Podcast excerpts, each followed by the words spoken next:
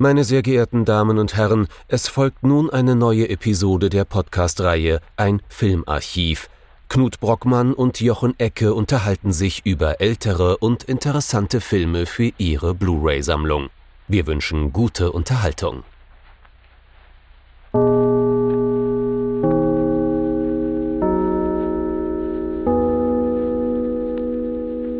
Hallo Knut. Hallo Jochen und hallo liebe Zuhörerinnen und Zuhörer zu einer neuen Folge von unserem Filmarchiv. Jetzt wird wirklich ein wenig in der Kindheit von uns beiden oder sagen wir in der Jugend archiviert. In meinem Falle ist es jetzt heute ein Film, der so etwas war wie eine Videotheken-Mutprobe, sag ich ein mal. Ein Erweckungserlebnis, eine Epiphanie, so wie bei James Joyce. Ähm, wir werden uns heute also mit einem Film beschäftigen, den viele unseres Alters definitiv mal auf Magnetbildträger zu sehen bekommen haben und dann wahrscheinlich in einer Fassung, die sie sehr viel ernster genommen haben, als der Film genommen werden wollte. Aber da werden wir gleich später wahrscheinlich drüber reden. Was haben wir uns denn angeschaut? Es soll gehen um Robocop von, und jetzt wird's kompliziert. Wir haben, wir haben uns die Mühe gemacht, nachzugucken, wie man den Namen des Regisseurs korrekt ausspricht. Aber ähm, wir wissen nicht, ob es stimmt. Und im Netz haben wir gefunden pa Paul Verhufen. Ja. Aus dem Jahr 1987. Und dabei bleiben wir jetzt. Das ist jetzt der Paul Verhufen. Und der Film ist großartig, das sage ich jetzt vorneweg, weil er ist ein Film meiner Jugend und damit bin ich biased. Aber er ist zumindest von einem Regisseur, der uns immer wieder verfolgt hat und den wir auch immer wieder spannend fanden. Und ich glaube, gerade bei diesem Film können wir sehr viel über die Strategien von Verhoeven in Hollywood reden und dass das nicht so einfach ist.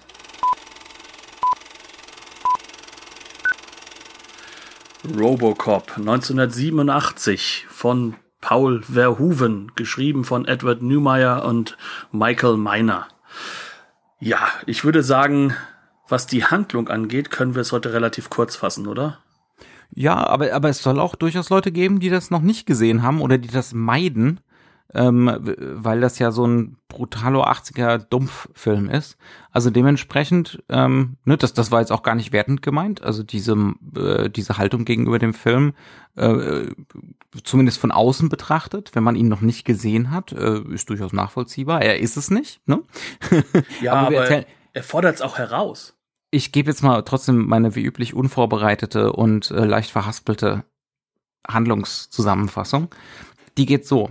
Peter Weller spielt den Polizisten Murphy äh, in einem Detroit der nicht näher benannten Zukunft. Er wird versetzt in ein Distrikt, äh, wo es wohl deutlich öfter kriminelle Handlungen, Straftaten und auch Morde an Polizisten gibt und begibt sich dann mit seiner neuen Partnerin Louis, gespielt von Nancy Allen, äh, auf äh, seinen ersten Einsatz und wird natürlich prompt von sehr, sehr bösen Kriminellen äh, umgebracht. Ne? Ähm, und äh, da er quasi ähm, da da die Firma OCP äh, in Detroit das äh, Polizei das Polizeiwesen übernommen hat. Ne? Das Ganze wurde formschön privatisiert, wie man das in den 80ern und bis heute nun mal ja auch so gerne gemacht hat. Heute ähm, macht man Private-Public Partnerships. Das ist ganz private, was anderes. Das, das sind Synergieeffekte, Knut. Das, äh, das sollte man nicht unterschätzen. Das ist eine ganz tolle Sache. Ähm, jedenfalls äh, hat er damit mit seinem Arbeitsvertrag auch quasi seinen Leib ne, äh, weg wegverkauft ne? und ähm, Murphy wird wieder erweckt im äh, Robocop-Programm äh, dieses Megakonzerns OCP sozusagen als äh, Konkurrenzprogramm äh, zu einem anderen mechanischen Roboter-Polizistenprogramm im selben Konzern. Das ist das Ed 209 Programm. Ja, und dann ist, äh, dann ist Robocop alias früher mal Murphy auf der Straße unterwegs und er ist ein sehr, sehr guter Korb in diesem Detroit, das also durchsetzt ist von Kriminalität, äh, was ja in den 80er Jahren durchaus den Tatsachen entsprach, weil äh, Detroit im gerade begonnenen postindustriellen Zeitalter äh, enorm im Niedergang war. Ja, und nach und nach stellt sich dann eben raus, äh, dass zwischen Kriminalität und Wirtschaft keinerlei Unterschied besteht, dass das alles eng verflochten ist. Ähm, und äh, noch dazu entdeckt Robocop seine eigene Vergangenheit wieder, äh, denn sein Gedächtnis wurde nur vermeintlich gelöscht und das Ganze wächst sich zu einer veritablen Rachegeschichte aus, nicht nur gegen die Kriminellen, die ihn umgebracht haben, sondern die Kriminellen bei OCP. Ja, so, also beim eigenen Mutterkonzern, nicht wahr? Genau, beziehungsweise bei dem Versuch, das zu sein, denn er ist natürlich nur ein Produkt. Und das ist so eines der Themen des Films, was so auf der Textebene, sag ich mal, verhandelt wird. Mhm. Ähm, vielleicht sollten wir ein bisschen vorweg schieben, was der Film denn so alles etabliert, eigentlich von Anfang an. Also er mhm. beginnt ja im Endeffekt mit einem ähm, Shot von diesem New Detroit äh, in Klammern Dallas, ähm, wo das Ganze gedreht wurde. Ne? Man merkt schon, das ist keine teure Produktion, das war eine relativ günstige Produktion. Ähm, und äh, dort sehen wir dann nichts anderes, als dass wir danach so eine Art von ja Fernsehprogramm vorgesetzt bekommen, eine News-Show. Ähm, die ist passend für die damalige Zeit auf Video gedreht, was durchaus auch sehr spannend ist, dass hier mit verschiedenen die äh, Materialitätswechsel im Film ja. Äh, gearbeitet mhm. wird. Aber das Wichtige ist halt, dass diese News-Show durchaus ähm, so ein bisschen einen Einblick in die Politik gibt. Es ist sehr viel Chaos in der Welt unterwegs, aber auch eine gewisse Attitüde. Ähm, also um genau zu sein, das hat viel von Fox News heutzutage, was man so aus den USA mitbekommt. Es hat aber auch so, so die Grundhaltung von das, was da draußen Schreckliches in der Welt passiert, ist auch so ein bisschen Entertainment. Genau. Ne? Also wenn dann da so ein Polizist im Sterben liegt und man weiß noch nicht so genau, schafft das oder schafft das nicht im Krankenhaus, dann gibt's von den von den News Anchors nur so ein, äh, ich weiß nicht mehr wie er heißt, also ein Good luck, John. ja, ähm, also so, so, so was, was in keiner Weise der Situation angemessen ist, ähm, was halt viel darüber verrät, wie diese realen Ereignisse wahrgenommen werden, nämlich eher so als Fiktion. Und gleichzeitig haben wir noch einen weiteren Layer der Fiktion, der auch ganz wichtig ist, nämlich Werbung, die dazwischen mhm. geschaltet wird und die extrem satirisch überhöht wird. Also da kann man dann beim Herz-OP-Zentrum ein neues Herz sich sozusagen kaufen. Es wird angeboten, das neue Sportherz von Yamaha. Ähm, aber natürlich das Wichtigste ist We Care, also wir sorgen uns. Ne? Also die, die Mechaniken sind ganz klar aus der Werbung, Fernsehwerbung der 80er Jahre übernommen, aber so überhöht und mit diesen Zukunftsthemen so extrem überzogen, dass hier schon klar gemacht wird, hier geht es um was Satirisches. Mhm. Und ähm, also das ist unsere erste, wie, wie wir immer so schön sagen, Leseanleitung. Genau. Und ähm, danach lernen wir dann diesen Murphy beziehungsweise erst einmal die Polizisten insgesamt kennen und was mhm. da so passiert. Ja, jetzt haben wir das so, dass wir hier zwei Punkte der Exposition haben. Zum einen, wir haben den Bösewicht schon kennengelernt, also den vermeintlichen Bösewicht, Clarence, den Copkiller, durch diese News-Show. Dann haben wir jetzt diese Polizeistation, auf der alles an Chaos ist, und da kommt jetzt Murphy rein. Ähm, mhm. Was sollen wir eigentlich von diesem Charakter halten? Hm. Äh,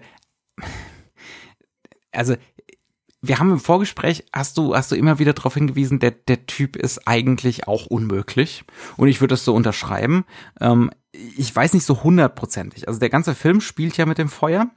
Ähm, was wir definitiv über ihn lernen, ist zum Beispiel, ähm, er hat ein gewisses Macho-Getue drauf, ähm, weil er nämlich zum Beispiel sofort versucht, seine neue Partnerin zu übertrumpfen ne, ähm, als erster im Auto und so weiter und so fort. Dann sehen wir ihn in der Mittagspause, wie er Kunststückchen mit seiner Pistole äh, vollführt, wie so ein Westernheld in den 30ern, 40ern. Ne? So, ähm, äh, so, so äh, John Wayne, bevor er äh, irgendwie gebrochen wurde durch die späteren John Ford-Filme, so in der Richtung. Ne? Also so wie John ähm, Wayne in den frühen John Ford-Filmen. Das heißt also, wir, wir sehen eine Figur, die sich, ja, oder Audie Murphy, vielleicht ist so Audie Murphy eher so Alles gut. die Referenzfigur. Ähm, und äh, also wir sehen eine Figur, die sich selber äh, definiert medial. Ne, durch, äh, durch Vorbilder in den Medien.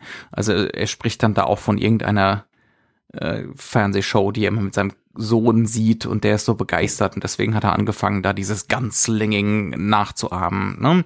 Ähm, also jemand, der ganz offensichtlich auf irgendwelchen äh, Genderrollen aus klassischen Western hängen geblieben ist. Ja, nicht nur den Gender-Rollen, ne? sondern wirklich auf den Western-Rollen. Ne? Also ja. er verhalt, verhält sich wie jemand, der basiert auf einer Western-Figur ist, nämlich mhm. einem medialen Charakter, der wiederum einem Medium verhaftet ist. Mhm, ja. Ähm, und das kriegen wir dann auch gleich zu sehen, also kurz bevor er dann da eben von den bösen Cop-Killern umgebracht wird geht es um die Frage, warten wir jetzt die zehn Minuten, bis die Verstärkung eintrifft oder gehen wir rein? Natürlich gehen wir rein. Wir sind ja hier Westernhelden. Ne? Ähm, also lauter so Sachen, die definitiv von Verhufen äh, designt sind dazu den Typen unsympathisch zu machen oder zumindest ihn hohl wirken zu lassen. Jetzt ist natürlich so ein bisschen das Problem, und das habe ich jetzt im Vorgespräch nicht angesprochen, das ist jetzt ein bisschen unfair von mir, weil ich das jetzt als äh, Gegenargument bringe, beziehungsweise so als, äh, ich würde es nicht als Gegenargument formulieren, sondern so ein bisschen, um das ein bisschen zu differenzieren. Wir haben aber gleichzeitig noch Peter Weller, der halt schon ein ziemlich guter Schauspieler ist und der einen seelenvollen Blick hat ne? Also im Text und der, der eine gewisse Körpersprache hat und auch so eine Fragilität, der ist ja unglaublich dünn und dünn, und aber hoch. muskulös, ja. Genau, dünn, aber muskulös, aber er hat auch sowas Fragiles, sowas Seltsames, ne? Äh, so ein bisschen freakig. Ne? Also das Wichtige ähm, ist an der Figur, glaube ich, an dieser Stelle, er soll, er muss ja fragil sein, weil ja. ähm, das ist ja auch ein Foreshadowing und mhm. es muss ja auch um einen Verlust gehen, sonst gibt es ja keine Rache. Ja, ja, ist klar. Passt auch wieder ins Bild, hast schon recht. Aber, nee, aber du ähm, hast durchaus recht. Wir sind hier schon beim Feuerspielen. Ganz definitiv. Ja. ja. also wir haben einerseits diesen Aspekt von, der ist ein bisschen hohl und ein bisschen macho und ein bisschen äh, reine Performance, Western-artige Performance. Ne? Ähm, und andererseits halt das Beseelte, dass so jemand wie Peter Weller da zwangsläufig mit reinbringt. Ne? Was so ähnlich ist auch von mit Nancy Allen übrigens, ne? ja. die ja auch eine ganz, ganz simple Rolle eigentlich einnimmt. Ja. Ähm, aber diese Rolle natürlich, dadurch, dass es Nancy Allen ist, eine sehr, sehr gute Schauspielerin, äh, ändert das da schon ein bisschen was. Ja.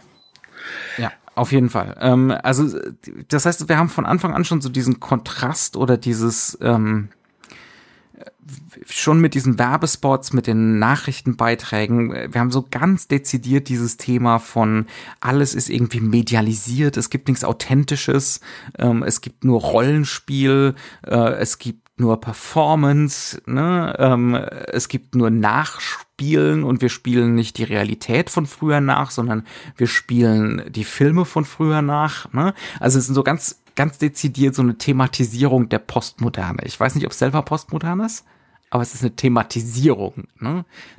Ich glaube, das ist eine riesige Diskussion, die wir da eigentlich aufmachen, ja. weil ich glaube schon, dass der Film postmodern ist. Ja, ist er. Weil er ähm, zum einen seine Rezeption durchaus äh, reflektiert, aber mhm. auf der anderen Ebene hat ja postmodern sein ja erstmal nichts mit Qualität zu tun oder so mhm. oder mit mit Bewusstsein des Ganzen, sondern es ist mhm. ja einfach eine Rezeptionsgeschichte, die auch damit einhergeht. Ja. Und äh, die hat der Film. Also ja. die hat der Film allein schon durch äh, durch seine Form, wie er medial vermittelt und wie er halt auch Medien vermittelt. Ja. Also auf jeden Fall die strong first impressions des ganzen Films, als auch dieser Protagonistenfigur sind, da ist eigentlich nix außer vorangegangene Texte. ja? ähm, und, und das so ausgestellt, ne? das so die ganze Zeit hervorgehoben. Ja, und äh, das wird ja nur noch schlimmer. Ne? Mhm. Das heißt also, in dem Moment, wir haben jetzt diese Figur eingeführt und jetzt wird er sterben und er kommt dann ja als Robocop zurück. Aber dann wird das ja noch mehr mediale Texte, dann wird das ja, ja. noch mehr äh, Konstrukte, die, die einfach nur simplifizierend auch irgendwo sind. Mhm. Das heißt also, ähm, wenn wir, wir haben einen Western-Held verloren, in Anführungszeichen. Und mhm. wir gewinnen jetzt den aktuellen Actionheld zurück. Und zwar in der Form des extrem muskulösen, des eigentlich kaum besiegbaren. Also das heißt also mhm. auch in Sachen Spannung äh, sind ja die Actionfilme der Zeit nicht sehr stark, weil sie ja bis auf Kleinigkeiten kaum in Bredouille geraten, sondern einfach als Akteure immer übermächtig sind. Und ähm, genau daran setzt er an. Das wird dann diese Figur. Das heißt also, da wird eine eigentlich. Aber halt als, als mechanischer Leib. Ne? Genau, Also ja. es ist ja kein echter aufgepumpter Leib, sondern es ist ein, es ist im Prinzip ein Leib, der nur reproduziert, der Gesten reproduziert, der ähm, diese Grobschlechtigkeit von so einem Schwarzenegger zum Beispiel äh, eigentlich schon parodiert, dadurch, dass alles sich so um so einen völlig ungelenken, groben, gigantischen Torso dreht, ne, in der Körperlichkeit der Aber Figur trotzdem und wird- solche Sachen. Ja. Ja, und gleichzeitig wird trotzdem so eine Überlegenheit und auch eine vor allem physische Überlegenheit Ja. wird ja behauptet. Also wenn wir ganz ehrlich sind, ähm, wenn du überleben willst, dann lauf nur in seinem Rücken weg.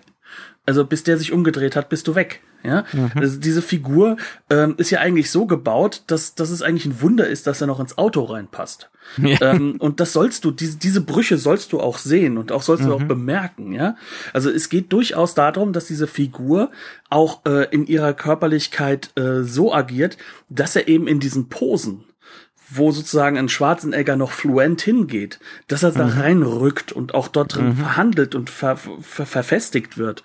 Das heißt also, ähm, was Verhoeven oder Verhoeven macht, Also das, das Posenhafte wird ausgestellt. Genau, was er macht, ist, er reduziert auf Posen und er Ja. reduziert damit auch auf die feststehenden Bilder.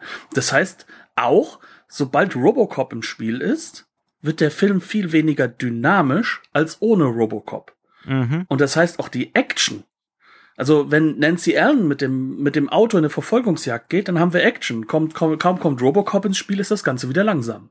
Äh, weil der ganze Charakter im Endeffekt persifliert ja nur noch die Action und reduziert sie nur noch auf, auf, auf, ihre, auf ihre Kernbilder, auf ihre Posenbilder. Genau, das, das wird gegen Ende halt überdeutlich gemacht, beispielsweise in dieser Koksfabrik. Es ist ja quasi eine Fabrik, ne? Es ist eine Fabrik. Ja, ja, klar. Das ist eine Koks.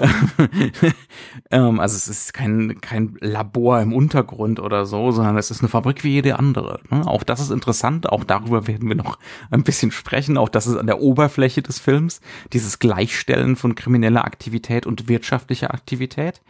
Ähm, aber äh, da wird also Koks hergestellt und dann bricht da äh, Robocop durch die Tür. Es ist fast schon komisch, wie es ist schon komisch, wie lange er braucht, um diese blöde Tür aufzukriegen. aber dafür macht er sie, ne? Also, äh, aber auch da ist es halt einfach so, da ist es dann schon sehr comichaft, ne? Weil Ja. auch da die Tür, in, in dem, wie sie sich dann halt ausbeult, quasi fast verharrt. Ja. Ähm, Und dann, und dann wird halt einfach nur ausgespielt, ähm, die ballern alle auf ihn ein. Also da sind irgendwie zwei Dutzend Bösewichter mit äh, den entsprechenden schweren Waffen und die ballern alle auf ihn ein und er läuft da äh, im Spaziergang quasi durch. Weil er trifft ja immer und sie Ja. treffen entweder nicht oder wenn sie treffen, dann ist er ja sowieso Dann ist es egal. Genau, genau. Und Ne? das, ent Ja. das, das nimmt natürlich so einer Figur vollkommen jede, jede, jede Fallhöhe. Das heißt, und, und das Ganze wird natürlich auch von, ähm, von Verhoeven und seinem Kameramann, dem guten Jost, den fantastischen Jost Vacano. Jost Vacano. ja, ähm, auch inszeniert in so einer Grobschlechtigkeit und Langsamkeit und absoluten Klarheit. Das ist so fast schon die Antithese dazu, wie heutzutage zum Beispiel Action inszeniert wird. Heutzutage selektiver Fokus, Wackelkamera, ähm, Intensified Continuity, äh, die weiteste Aufnahme ist eine Nahaufnahme, die gemacht wird, ne?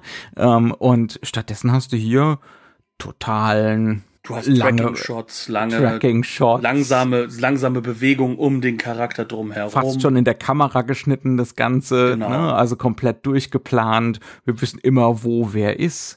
Äh, es geht nie um irgendwie Angst davor haben, ob er jetzt getroffen wird, ob er in Deckung gehen muss oder sonst irgendwas. Der walzt da einfach durch den Raum. Genau, und das soll der Film oder will der Film auch vermitteln. Im Kern ist ähm, der Charakter von Robocop nichts anderes ist als eine undynamische Bewegung, die im Kern unbesiegbar ist, die aber uns das Versprechen von Unbesiegbarkeit halt auch mitgibt. Und Das hier ist sind natürlich wir, auch verlockend, ne? Ist auch so eine Allmachtsfantasie, ne? Genau, Und da hier spielt sind der wir Film wieder halt mit dem Feuer. Spiel, mit dem Feuer, genau. Ja. Hier sind wir nämlich wieder da, wo der Film halt natürlich auch so seine Bezüge hernimmt. Ne? Also wir haben, wir haben ja jetzt diese Actionfilme genannt, aber er holt seine Bezüge ja auch aus mythologischen Räumen. Ne? Also hier ist sehr viel Sandalenfilm auch drin und vor allem die Verarbeitung von klassischen mythologischen Figuren. Also man kann sich vorstellen, das ist sozusagen ein unbefri äh, äh, unbesiegbarer äh, Siegfried, der äh, im, im Kern äh, da durchwalzt, ne? Und nur mit ganz, ganz viel Sorge kann man überhaupt mal dafür, dafür dazu bringen, dass da mal Spannung auch beliebt bei Faschos, die Figur. Genau. Und das ist halt eine durchaus faschistoide Figur.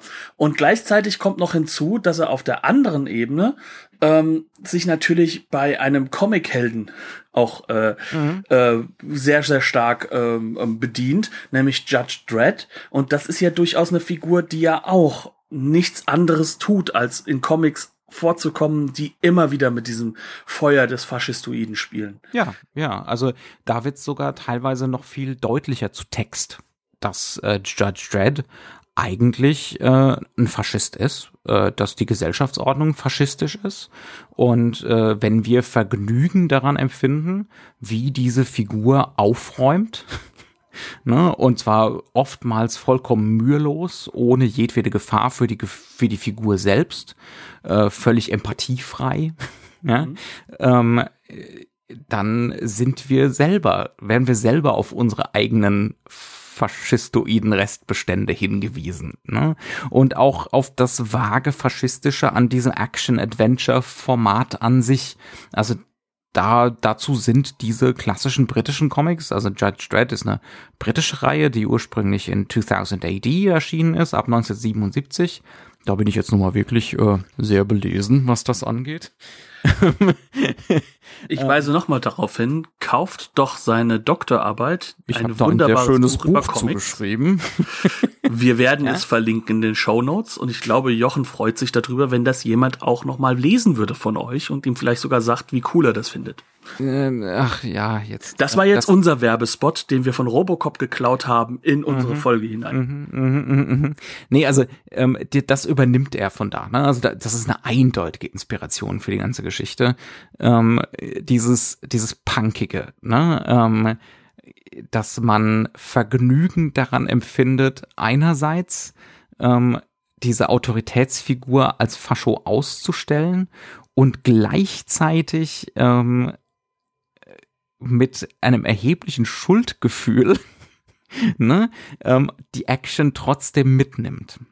So, und jetzt kommen wir zu dem ganz bösen Kniff. Und das ist ja mhm. das Element, ähm, was Robocop von äh, Judge Dredd sehr, sehr stark abhebt.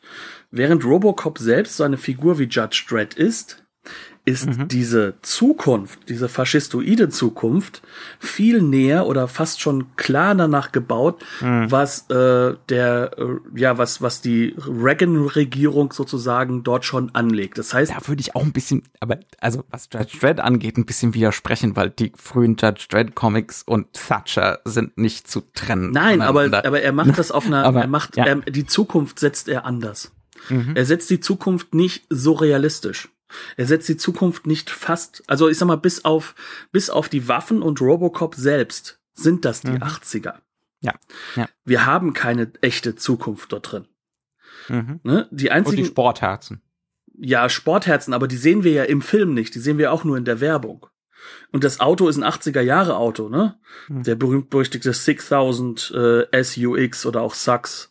Mhm. Ähm, das ist, äh, das, das sind ja alles Elemente, die sind die 80er.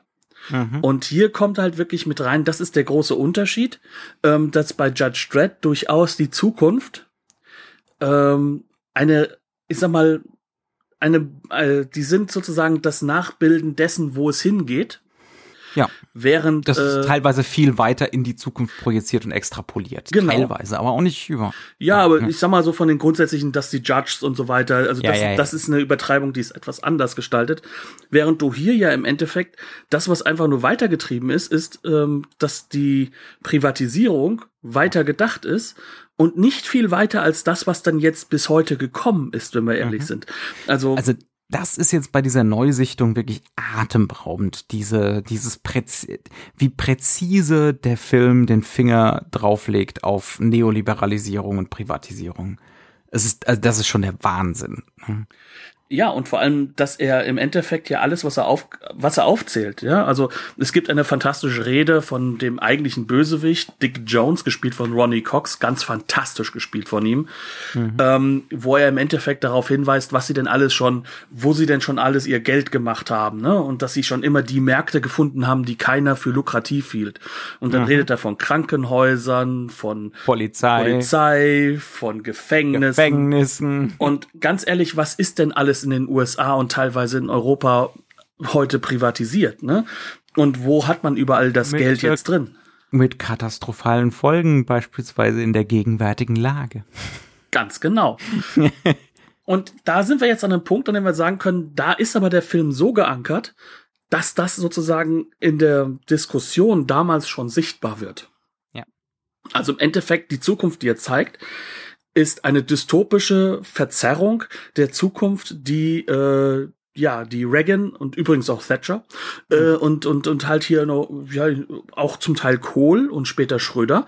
Ähm, die, Besonders die, Schröder. Ja, ja klar, aber das ist ja noch Zukunftsmusik zu ja, Zeitpunkt.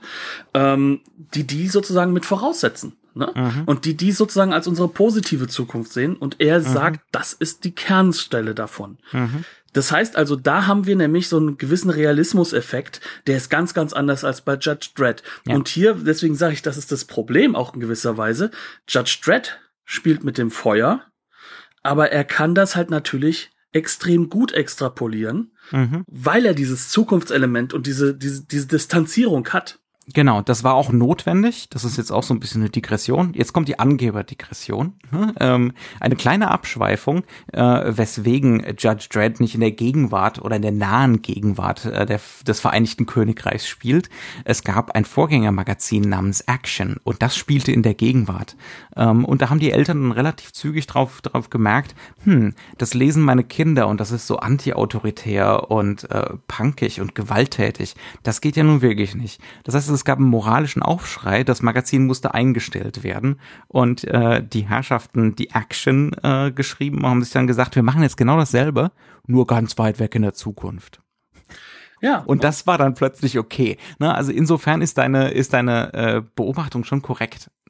Ja, aber das ist ja genau der Punkt, wo es dann jetzt mhm. auch wieder schwierig wird. Denn wenn du diesen Film im Endeffekt rein textlich liest, kannst du genau diese Punkte ja ignorieren, ja. die diese politische Satire darstellen. Und dann bleibt übrig, dass ein anderer Realismus, in Anführungszeichen, der da ist, nämlich, dass wir ein erhöhtes Gewaltaufkommen und eine erhöhte Kriminalität in, gerade in Detroit und in solchen Städten haben, mhm. dass dann plötzlich ein Robocop zu einer Antwort wird. Mhm. Weil dieses ganze neoliberalistische, äh, neoliberale Element, das ja auch in der ganzen Detroit-Situation mit drin war, ne? Weil das hättest du ja durchaus mit Sozialsystemen auch teilweise auffangen können. Ähm, die aber, sag ich mal, durch Reagan alle zerstört wurden, ne? Und bis heute Wenn noch weiter zerstört werden. Vorhanden waren. Ne? Ja, aber weißt, was ich meine, ne? Ja. Und, und jetzt kommst du halt zu einem Punkt, ähm, wenn du nicht diese Lesart hast, dann wird Robocop plötzlich natürlich zu einem Heilsversprechen. Mhm, ja. Und dieses Heilsversprechen ist faschistoid. Mhm. Das Ding ist, und das ist so meine wichtigste These, ähm, dass im Kern eigentlich Paul Verhoeven sein Publikum vielleicht, aber vor allem seine Produzenten schwer überschätzt hat, dass die das mitnehmen. Und das ist für mich der Beweis, warum es Robocop 2, 3, die Serien und was weiß ich alles gibt. ja, ja. Ähm, das ist übrigens etwas, was nicht nur, nur einmal passiert ist, sondern das gleiche Tag-Team, ähm, bis runter zu Kameramann und, und Musik, äh, hat ja mit Starship Troopers noch mal das Gleiche durchgemacht. Wenn man sich mal anguckt, was nach Starship Troopers dem Film kam, mhm. das ist ja plötzlich... Bis heute, die, die machen doch bis heute die genau. Direct-to-Video-Sequels, ne? Ja. Genau, äh, das ist ja im Endeffekt ähm, ein Herausnehmen des satirischen Elements und damit eine Affirmierung der Elemente, die eigentlich kritisiert werden von mhm. Paul Verhoeven. Und das ist eigentlich und, sehr, sehr direkt. Und das macht sehr, sehr direkt, aber der Film lässt es zu. Genau. Und das, und das ist, ich glaube, das ist dem, das ist dem guten Herrn Verhoeven auch äh, sehr, sehr wichtig, äh, ja. die andere Lesart zuzulassen. Ne? Ähm, also sozusagen äh, den, den dümmeren Anteil des Publikums ne? direkt da ins Messer laufen zu lassen, wenn man es wenn man es mal so ausdrücken will. Also zum Beispiel, wenn, wenn wir da, davon reden, dass der Film mit dem Feuer spielt, dann hat das ja nicht nur mit dem Faschistoiden zu tun, sondern das hat auch ganz oft damit zu tun, dass die Ästhetik im Gleichschrift läuft mit der Ideologie, die da gezeigt wird. Genau. Ähm, das hatte ich zum Beispiel im ähm, im, äh, Im Vorgespräch hatten wir darüber geredet. Es gibt gleich am Anfang vom Film die Vorstellung dieses Ad 209 Projekts. Das sind äh, äh, Polizeiroboter ohne menschliche Komponente, also reine Roboter. Ne? Ähm, und vor dieser Vorstellung begleiten wir den späteren Leiter des Teams Robocop oder der ist schon Leiter dieses Alternativteams. Ne? Ähm, erstmal im Aufzug mit äh, seinen Kumpanen auf dem Weg in den Boardroom, dann dynamisch mit der Steadicam hinterher in den Boardroom hinein. Ähm, dann gibt's Attachmentwechsel, das heißt also die Kamera heftet sich an andere Figuren an, ist aber immer noch dieselbe Plansequenz, immer noch eine dieselbe Kamerafahrt. Wir folgen mal dem einen Executive, dann folgen wir dem Chef, dann fährt die Kamera in dieser Steadicam-Fahrt raus auf den ganzen Boardroom, so dass wir alle am Tisch sehen und auf der linken Seite kommt das neue Detroit Detroit in den Blick, äh, ins Blickfeld, ähm, das errichtet werden soll von OCP. Ähm, und diese unglaubliche Kameradynamik unterstützt dieses Pseudo, dieses virile Machotum, ähm, dieses quasi im Stechschritt in die Firma gelaufen kommen, mit stolz geschwellter Brust, äh, ne, diese, diese eklige, toxische Männlichkeit, ähm, dieses Managertum, ne, dieses, dieses, diese, dieses fürchterliche Macherding, was da am Laufen ist. Ne? Das, also die, diesen, diesen neuen Männertypus, ne? Also genau. in Klammern Wall Street von Oliver Stone, gleiches Jahr, auch 1987. Der, der, der selbst beim Pinkeln noch die aktuellen Börsenkurse über seinem Kopf sehen muss. Heutzutage hat man ein Smartphone dafür. Ne? Äh, auch ein fantastisches satirisches Element ne? im Executive äh, im Executive Washroom oder was auch immer das sein den soll. du eine goldene Kreditkarte oder eine Washroom-Karte brauchst. Das ist super. Laufen die Börsenkurse über den Pissoirs durch. Ähm, also die Kamera unterstreicht das, äh, gibt ihnen noch mehr Dynamik ne, ähm, wie ein Werbespot im Prinzip. Also wäre das hier gerade irgendwie ein Imagefilm für OCP. Ja, ja, das fehlt nur die entsprechende Sprecherfigur dafür, ne? Also der im Endeffekt erklärt, warum OCP die wichtigste Firma des nächsten Jahrtausends ist. Ja, ja.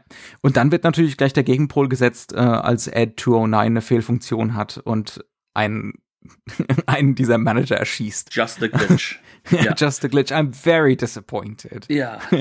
Also da muss man halt auch sagen, und da, da kommt halt auch so der Punkt, wo man auch merkt, dass diese, ähm, diese Mechanik oder diese Balance, die die Verhuven da aufbauen will, mhm. dass diese unglaublich schwierig zu halten ist ja. und äh, dass die halt auch dann ganz ehrlich durch den äh, Theatrical Cut, also das, was ins Kino kam, kaputt gemacht wurde. Denn dieser Glitch. Nee, vielleicht nicht komplett kaputt. Ja, ne? aber, aber schon es, ein bisschen. Es wird ambivalenter, auf jeden Fall. Ähm, denn dieser Glitch sorgt ja dafür, dass äh, der eine von den Kompagnons erschossen wird. Beziehungsweise in dem Director's Cut, also dem Original Cut, wird er nicht erschossen, sondern auf unglaublich brutale Weise, mit so unglaublich viel Blut, zerschossen ähm, und fällt dabei natürlich auf ein, auf, auf ein, äh, auf eine kleine Miniatur des, dessen, was die als neues Detroit aufbauen wollen. Weil natürlich, man möchte das alte Detroit kaputt machen, um das neue zu bauen. Ist auch wieder so eine typische 80er oder auch 2020er Sache, ähm, dass man sozusagen äh, überall wieder alles neu aufbauen muss, um, um, um mhm. noch mehr Geld rauszuziehen. Egal wie, auf jeden Fall, das ist so gewalttätig, und so extrem, dass wenn danach zum Beispiel gerufen, nach einem Paramedic gerufen wird, das Ganze abstrus wirkt. Und wenn er danach natürlich, natürlich noch sagt, it's just a glitch, dann ist das ja kein Fehler, weswegen jemand erschossen wurde, sondern der Typ wurde zerrissen. Mhm. Das bedeutet, das ist nicht nur ein Glitch. Und dann gehen wir rüber, und das ist das, was du eben so schön gesagt hast, dann sagt der Chef des Ladens, der oberste Boss und CEO, sagt dann, just a glitch und regt sich auf und meint, I'm very disappointed. Aber er regt sich nicht auf, weil der Mensch dort, zerschossen wurde, sondern der kommt gleich darauf zu sprechen, dass das Projekt jetzt länger dauert und allein die Zinsen unglaublich viel Geld kosten. Hm. Das heißt also, dieser Punkt, der gemacht werden soll, der wird im Theatrical Cut gar nicht mehr so stark gemacht. Ja.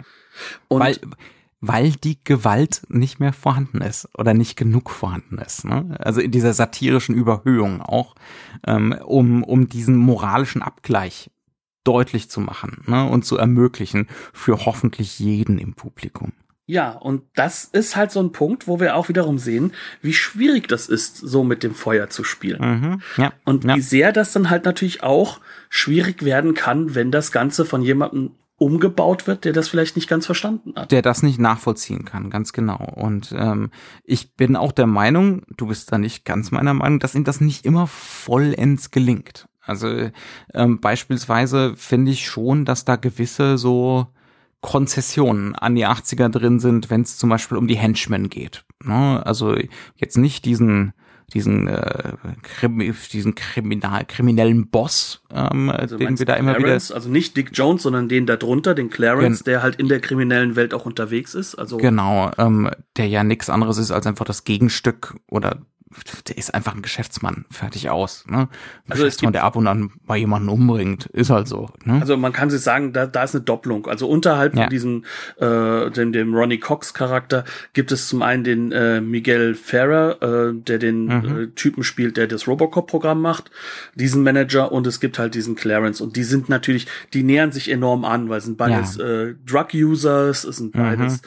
extreme Charaktere, emotional. Haben auch sowas vage, er, der gerade der der Kriminelle hat sowas vage, intellektuelles. Ne? Genau. Ähm, heute würde man sagen, sowas vage Steve Jobs-haftes.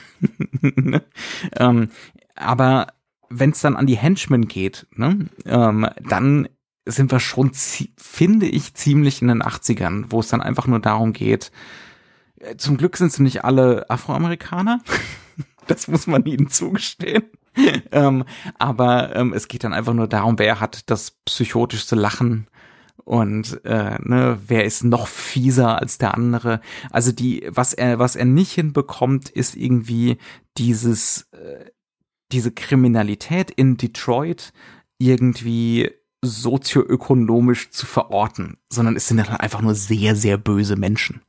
Aber genau das ist es, was ich richtig und wichtig finde. Und da ist da, wo es untereinander geht. Ich bin der festen Überzeugung, dass du recht hast. Ja, das mhm. sind genau diese Figuren, aber er braucht diese Figuren, weil es geht im Endeffekt nicht darum, ähm, das echte Detroit oder einen echten oder die echte Welt darzustellen, sondern es geht mhm. um dieses Abgleichen des faschistoiden Grundtypus und der Idee der Klischees, die in diesem mhm. dieser Form von Filmen da ist, anhand dessen, wo es herkommt. Und das ist nun mal an diesem neuen Kapitalismus, der eben diese einfachen Bilder auch noch immer mehr rekurriert mhm. und in dem natürlich dieser Machertypus, der im Endeffekt dann im Robocop kulminiert, äh, funktionieren muss.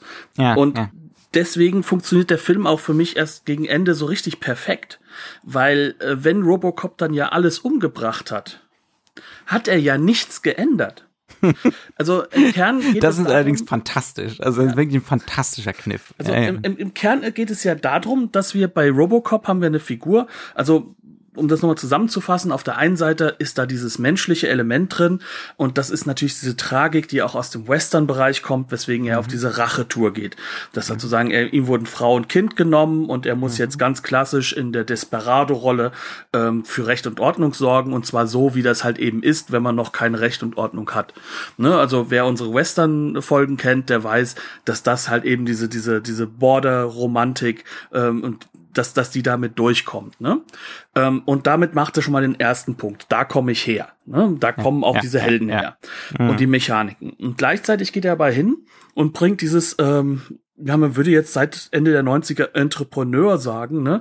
ähm, dieses, dieses Macher-Ding mit rein. Und, und das ist ja auch eine Ideologie. Das ist ja eine Ideologie, dass der Macher derjenige ist, der etwas voranbringt. Und mhm. deswegen existiert ja der aktuelle Actionfilm, der Actionheld in den 80er Jahren. Mhm. Und deswegen ist dieser Actionheld in den 80er Jahren ja sozusagen diese Umkehrung des einsamen Traurigen, was die 70er Jahre noch ausgemacht hat, ne, des Leidenden, dass ja. er jetzt ohne Leiden einfach macht und dadurch existiert existiert. Mhm. Und genau das stellt ja dieser Film aus im Kern. Nur, dass eben dieser Robocop Der kann bis zum gewissen Punkt machen, aber er bleibt Produkt.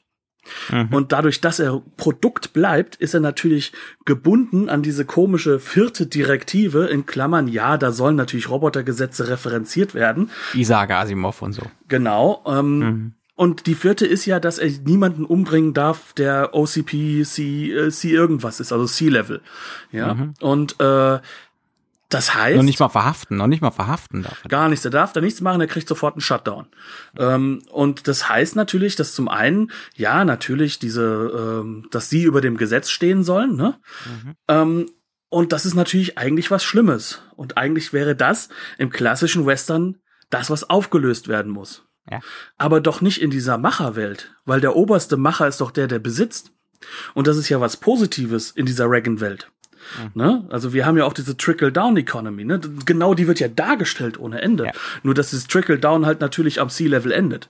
Mhm. Ähm, und äh, dann hast du halt am, ganz am Ende diese Situation, dass Dick Jones sterben soll. Also sagt der oberste Boss, also derjenige, dem es auch nur ums Geld ging, als der eine Typ gestorben ist bei dem Glitch, mhm. sagt dann einfach, you're fired. Dann bringt er sozusagen seine Rache zu Ende, bringt das dazu zu einem Ende, seine persönliche Rache-Story und dann ist der Film fertig. und zwar äußerst abrupt. Ne? ja, und da, das ist dann sozusagen, alles andere ist ungeklärt. Mhm. Dieser Robocop ist das Problem. Mhm. Seine Direktive ist das Problem. Ja. Und diese also, Firma ist das Problem. Das heißt also, genau wie du es schon gesagt hast, ne? Also der eigentliche Konflikt, äh, das eigentliche, was, was der Film darstellt als das Problem, äh, das Systemische, ne? Dieser, dieser amoklaufende Turbo Turbokapitalismus, der zu, zuvor das als moralisch verkommen dargestellt wird. Ne? Also das ist das, was Verhoeven am allerwichtigsten oder Verhoeven am allerwichtigsten ist bei der ganzen Sache. Das wird überhaupt nicht angegangen. Nein. Gar nicht. Null. Das bleibt vollkommen unangetastet. Ähm, es wird nur praktisch das Western-Programm einmal durchgezogen. Ohne dass das irgendwas bringt. Es, ist also, es bleibt bei der reinen Performance. Ja. Und ja. das ist halt übrigens ja aber auch wieder etwas, was dann durchaus dieses ähm, diese postmoderne Lesart nahebringt, ne? Oder nahelegt, mhm. weil im Endeffekt wird ja dargestellt, dass sozusagen nicht ähm, das Problem gelöst wird, weil es handelt sich ja nur um um äh, um ein Window. Es ja. handelt sich ja nur. Das ist schon so ein der Irakkrieg hat nicht stattgefunden. Genau, wir, wir sind hier wieder ne? bei ja. äh, wir sind hier wieder eigentlich grundsätzlich dabei, dass halt einfach die Welt der Zeichen muss in Ordnung gebracht werden, aber nicht mhm. das, was dahinter steht, weil das ist mhm. sozusagen sagen dann ja eine andere Geschichte und die brauchen wir nicht. Ja, ja. Und das ist natürlich politisch durchaus ein sehr, sehr garstiges Element. Ähm, und meiner Meinung nach kannst du das nicht einbringen, ohne dass du die Henchmen so billig darstellst, ohne dass du diese mhm. Lesart so nahe legst, weil du das, weil das auch im Endeffekt ähm, das, das muss nah angelegt sein an dem, was du kritisierst. Das ist meine, meine mhm. Meinung dazu. Mhm. Aber ich lese das tatsächlich eher so als Konzession an das Canon-Publikum. Ich glaube, beides ist richtig. Mhm. Am Ende ist beides ja, richtig. Ja, es also, ist beides. Es ist beides ja. drin. Ich, ich glaube, dass der, aber dass du, ohne dass du das Canon-Publikum auch wirklich vollständig abholst, kannst du diesen Schnitt am Ende nicht machen. Also hm. das ist aber wie gesagt, also das ist glaube ich eine Sache, die kriegen wir, die kriegen wir deswegen schon nicht gelöst, weil das natürlich dieses typische, was bei Verhoeven äh, sehr sehr wichtig ist, dass er dir nicht den Anker wirklich fest gibt, sondern dass er bei allem, was er dir klar macht und deutlich macht, dir irgendwo an irgendeiner Stelle was in den Weg legen wird, was es dir wieder schwieriger macht.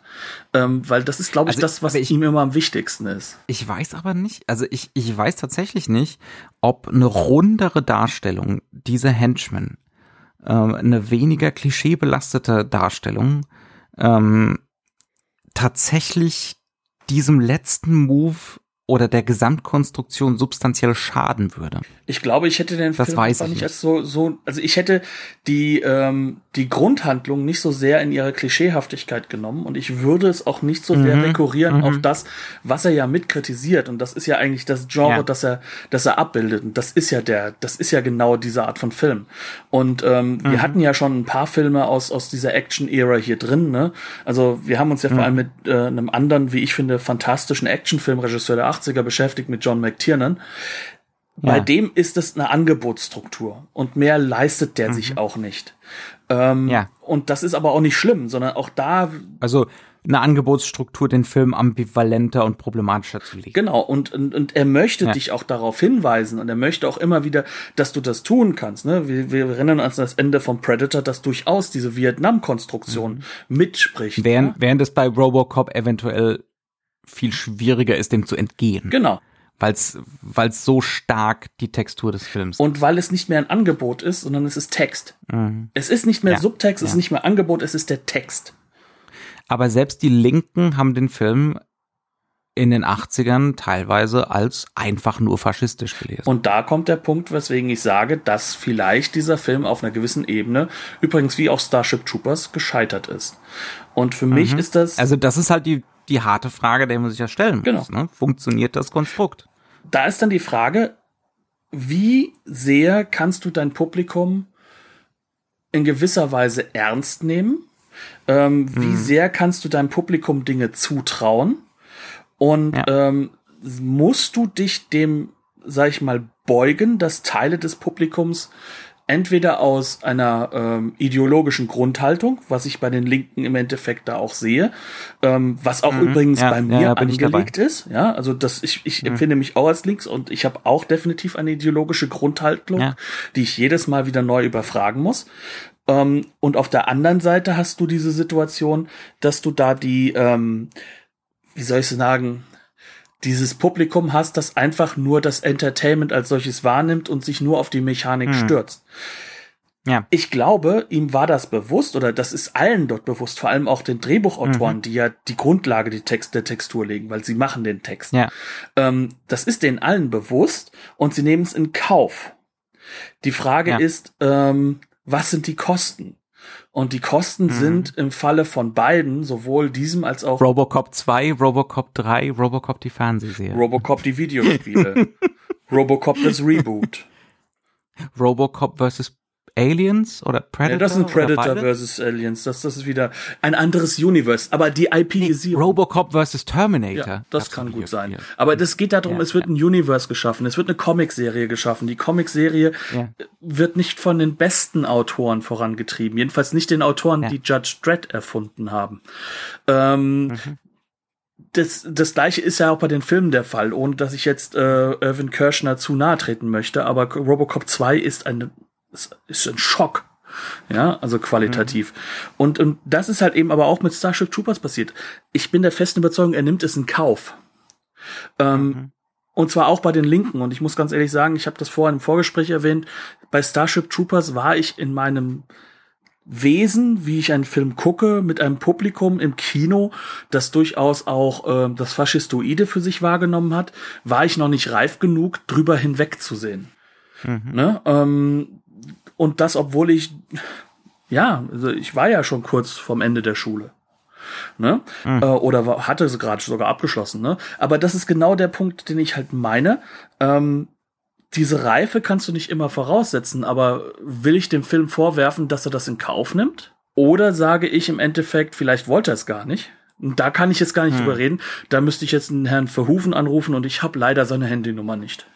Und dann, selbst dann ist die Frage, wie relevant ist. Genau, weil im Endeffekt ist ja natürlich die, und das ist ja immer die Frage, die ja dann beim Thema der Rezeptionsästhetik aufkommt, ne?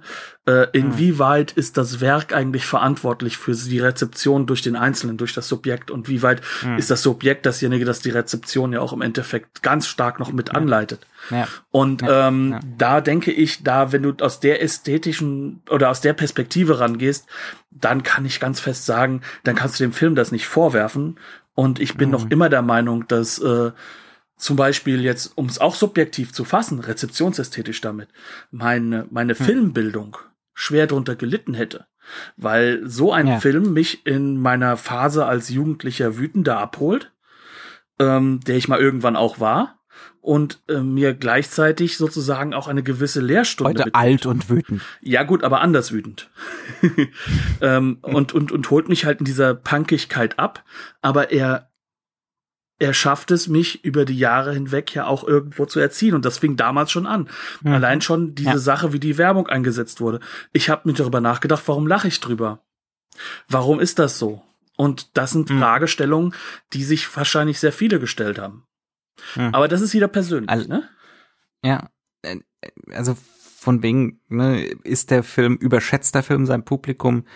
Da fällt mir auch wieder dieser Nachrichtenbeitrag zum Star Wars Programm an, das in diesem Film real ist. Ne? Also diese Raketenabwehrfantasie, die Reagan damals hatte, ist im Robocop real. Man muss dazu sagen, ähm, funktioniert nur. Das äh, funktioniert nur nicht so ganz. Genau. Ne? Man muss sagen, dass, dass nach Reagan ja auch George W. hat das ja versucht auch nochmal aufzubauen. Und äh, ja. das Star Force Programm oder wie das da heißt, mit dem Logo aus, bei, aus, aus Star Trek, da was da. Das ist jetzt, das ist jetzt Trump. Genau, bei Trump. Äh, Space das, das Force. Space, Space Force. Force. Oh Gott, das klingt so wie ein lächerlicher Film. Ähm, aber ähm, auch das ist im Endeffekt ja eine Nachentwicklung daraus. Nur damit wir sehen, es ja, ist ja. viel Realität dabei in dem Denken. Ja, ja. Aber ja, aber, aber das ist ja auch wieder so eine Leseanleitung, ne? Weil dieses Star Wars Programm ist auch nichts anderes als Robocop. Genau. und äh, das wird uns da vorgeführt im Nachrichtenbeitrag als grandioser Fehlschlag und etliche hundert Unschuldige sterben. Übrigens so, in den ne? USA, ne? Also das wird ja. also als was Lokales auch gemacht. Das ist dann nicht so, oh mhm. Entschuldigung, jetzt haben wir die Russen umgebracht, sondern das ist halt genau eben nicht der Fall. Dieser Film ja versucht es gar nicht daraus was, was zu machen, was irgendwie irgendwo in diesen Kontext des Kalten Krieges zu setzen ist. Ja. Also, ne, also der Film gibt einem eigentlich genug Hinweise, genug, äh, genug ganz, ganz klare Anleitungen, wie man das zu nehmen hat. Und wer es dann immer noch als tumpen Actionfilm nimmt, äh, dem ist dann halt tatsächlich auch nicht zu helfen vielleicht, ja. Ja, oder der ist halt einfach auch für Actionfilme, ähm, dann ist das nicht sein Genre auch oder seine ja, sein, sein Umgang und und ja. vielleicht kann er auch nicht ähm, oder kann sie nicht oder wie auch immer ne ähm, nicht nicht mit der äh, Grund ich sag mal, diesem grundfaschistoiden Element, was, was in fast, fast allen amerikanischen Kinofilmen in diesen Genrebereichen anheim ist, umgehen mhm. und dieses aber auch einordnen und da auch das Gegenangebot sehen.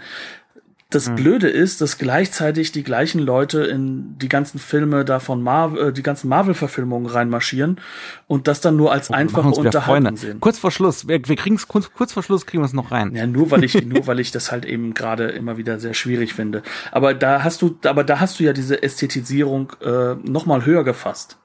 Und ähm, es gibt ja gerade jetzt aktuell wieder einen schönen Artikel im Hollywood Reporter, der das halt auch nochmal noch mal auf, auf, auf mhm. die aktuelle mhm. äh, Situation und, und auch das politische Denken herunterzieht. Warum sind die starken Männer wieder so im Vordergrund? Mhm. Und ähm, das hängt natürlich. Und Verschwörungstheorien mit Geheimbasen unter der Erde und so. Ja, und äh, worum es halt zentral geht, ist, äh, es geht nicht darum, dass dieser Film ähm, dass, dass diese Filme sozusagen das uns vorleben oder, oder so, aber das sind Resonanzen in unserer aktuellen Zeit und mhm. die werden unreflektiert genutzt. Während ähm, wahrscheinlich nicht bei allen Filmen, wahrscheinlich habe ich den einen nicht gesehen, der man mir jetzt entgegenhalten kann. Aber ähm, hier ist es halt ganz ehrlich so, hier geht es um eine Reflexion dieser unreflektierten Werke oder dieser Werke, mhm. die das in Kauf nehmen. Und da, ja. da will ja, auch Verhoeven Fall. will damit mit Sicherheit auch ein Kino wie das von McTiernan angreifen, der einfach sich in diese Angebotsstruktur dann auch zurückzieht ohne dass ich jetzt sage, dass das deswegen diese Filme nicht guckbar sind. Aber wenn du als Publikum ähm, oder als als Zuschauer oder Zuschauerin nicht äh, damit umgehen möchtest, dann muss ich halt auch ganz ehrlich sagen, ähm, dann solltest du auch nicht dich dazu zwingen. Mhm, und das ist, ja. glaube ich, das Wichtigste dabei. Und oh. das ist, glaube ich, das, was gerade für Huven sehr stark im Vordergrund hebt. Er will dich, glaube ich, nirgendwohin zwingen. Und das macht das zum Spiel mit dem Feuer auf der einen Seite, mhm. weil er dich nicht zwingt mitzudenken, sondern wenn du nicht mitdenken willst, dann machst du es halt nicht. Auf der anderen Seite ist es dann aber auch so, dass es dann vielleicht nicht dein Kino ist. Ähm, und das, ich weiß, dass ich mich da jetzt weit hinauslehne, aber ganz ehrlich, auf der anderen Seite, äh, gerade in den Bereichen des Kunstfilms, in des, Euro, im Bereich des europäischen ähm, äh, politischen Kinos, gibt es da auch sehr, sehr viele Werke, die ähm, auf mich eine ähnliche Wirkung haben. Die halt genauso für mich äh, äh in meiner Rezeptionsform es mir schwierig mhm. machen, mich auf sie einzulassen. Aber das ist dann wiederum Vielleicht. ein Vielleicht haben wir letzte Woche über einen geredet. Ja, also und das aber von einem Regisseur, den ich eigentlich mag. Ne? Mhm. Aber Wir reden über Belle Genau. Ähm, bei diesem Film fand ich nur, dass es halt nicht gelungen war. Ähm, aber das ist für mich trotzdem das Wichtige. Ne? Also nimm dir zum Beispiel halt dann sowas an, so ein Gegenpol-Kino zu diesem. Ne? Also sowas wie äh, Antonioni zum Beispiel oder halt eben. Ja. Äh, ne? Das ist ein Kino, das genauso spannend sein kann und es ist dann halt vielleicht, wie es für mich dann wichtig ist, mich diesem auszusetzen, ist es vielleicht eine Einladung wert für jemanden, sich auch nochmal neu mit so etwas wie Robocop auseinanderzusetzen. Ja, ja, ja, definitiv. Ja, ja. Und ähm, am Ende des Tages muss ich sagen, bereichern Filme aus dem Spektrum Bergmann, Antonioni, Buñuel mein Leben sehr. Ähm, auch wenn ich nicht mit denen aufgewachsen bin. Wenn das nicht Aber manchmal muss es eben der Robocop sein. Damit bin ich halt aufgewachsen. Das hat noch mal eine weitere Ebene. Das ist eine Ebene, die kann man nicht wegnehmen. Das ist eine persönliche. Rezeptionsgeschichte. Ja. Na gut, äh, wir, wir nähern uns schon wieder rapide, rapide der einen Stunde. Und wir wissen alle, ähm, dass äh, die, die Aliens aus der Dimension Z, aus dem grünen Zeittor kommen und alle Welten verzehren, wenn wir die Stunde überschreiten. Ja, die Leute schalten doch sowieso schon vorher weg. Ich weiß, dass die immer in der Zeit, wo wir Tschüss sagen, schon weggeschaltet haben. Zumindestens die von iTunes. Verdammte Statistiken. Ähm, wir haben die Arrow Blu-ray gesehen. Ne? ein absolutes Monster von Qualität von Disc. Also ich glaube, du kannst, also die, die, die Collectors Edition davon ist das, was man als Fan von so einer Art Kino haben möchte. Es sind beide Cuts drauf, es sind wahnsinnig viele Extras drauf, eigentlich alle Extras aus allen Editionen. Äh, die Bildqualität ist fantastisch, tolles Booklet, kleines Poster. Also es gibt kaum etwas, was einen nicht als Nerd da drin in Begeisterung versetzt. Sie wird trotzdem nur Platz zwei sein, weil ich habe ja die alte Criterion DVD-Disc, die damals vom Laserdisc gekommen wurde. Und da ist eine Originalunterschrift von Joost Vacano, den ich einmal in meiner Universität treffen durfte, ähm, drauf. Das hat natürlich einen höheren Wert. Aber alles andere ist bei der neuen Disc Seitdem besser. gehen Knut und Jost jeden Freitag Kaffee trinken. Nur in meinem Herzen. Dementsprechend. Das war's dieses Mal. Ich hoffe, ähm, ihr konntet das überleben, dass ich ein wenig gefanboyt habe. Ähm, wir wünschen euch eine schöne Woche. Wir hoffen, ihr bleibt uns gewogen. Bitte kommentiert auch gerne. Äh, wenn es geht, äh, lasst uns auch mal was Positives vielleicht auf iTunes und Co. da. Wir danken euch. Auf Twitter findet ihr uns auf jeden Fall immer wieder. Wir antworten auch gerne. Herzlichen Dank fürs Zuhören. Bis zur nächsten Woche und tschüss. Auf Wiedersehen.